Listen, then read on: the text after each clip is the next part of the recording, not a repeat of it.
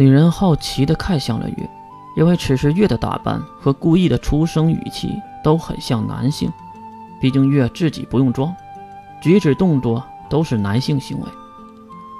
啊，他把我的妹妹给拐走了。啊，那还真是。女人的脸上又浮出了担心的神色。啊，谢谢姐姐，呃，谢谢姐姐担心。您知道他在什么地方吗？女人的表情有些凝重，思考了片刻，还是长出了一口气。然后指向了远处，一栋耸立在整个城市中最高大的建筑映入了眼帘。那个家族企业中的走狗。我虽然不知道那个男人在哪，但是我敢肯定，他和那个家族有关系。家族。越看向高楼。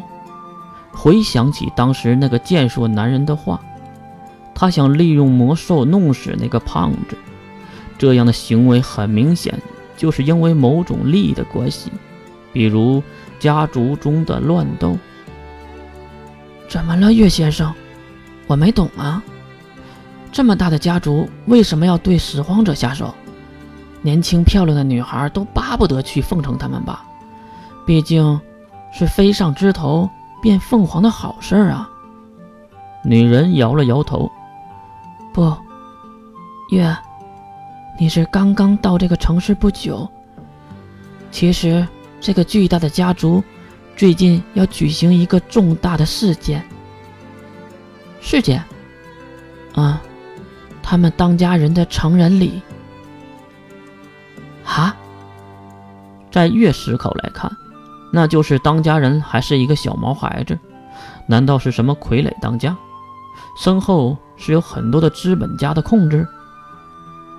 我当然也是听来的，听说成人礼的同时，当家人还要选一个未婚妻，还听说为了统治不被高层垄断，必须招来一个和家族没有任何关系的女孩，所以就。越理所应当的接过了女人的话，所以就有了高层下来挑选民间女孩的事儿。而没想到的是，不少人都利用职权来中饱私囊，比如那个男人，还有那个棒球帽的男人。岳先生，既然你明了，你就应该知道，你的仇人。根本不是我们这种身份能对付得了的，所以您还是离开这个城市吧。虽然这话很难听，我估计您的妹妹已经……这话很有深意。月也是看得出女人脸上的忧伤，估计她也有什么亲人被掳走后被怎么样了吧。比如那个叫可可的女孩，姐姐放心好了，我虽然没脑子，但是还是有一点小智慧的。啊！女人被越没脑子的话说懵逼了，毕竟没人会说自己没脑子吧？女人也是在怀疑自己是不是听错了。可是，岳先生，你……女人的话没有说完，就听到月的肚子。竟然咕咕地叫了起来。算上今天早上，月已经两天没吃东西了。女人脸一红地看向自己的孩子，可惜热狗已经吃光了。抱歉，我的孩子，我……月阻止了女人道歉的行为，并且在破衣烂衫的口袋中拿出了几个硬币。钱？看到钱，女人很是新奇。毕竟拾荒者的手中几乎是不可能有钱的。这几天呢，在自动售卖机下面捡到的。我都说了，我虽然没有脑子，但是小智慧还是有点的。这次女人肯定了自己的情觉是没有错的，她确实说了自己没脑子。好了，我去买吃的了。你们两个还是别在路上待着了，毕竟天快亮了。徐乐斌看到你们会驱逐的，免得一顿打吗？这个是月的亲身体会，曾经被追了几条街。嗯，我就住在这个巷子的深处，就我们娘俩。如果有空的话，可以来的。毕竟也可以挡挡雨。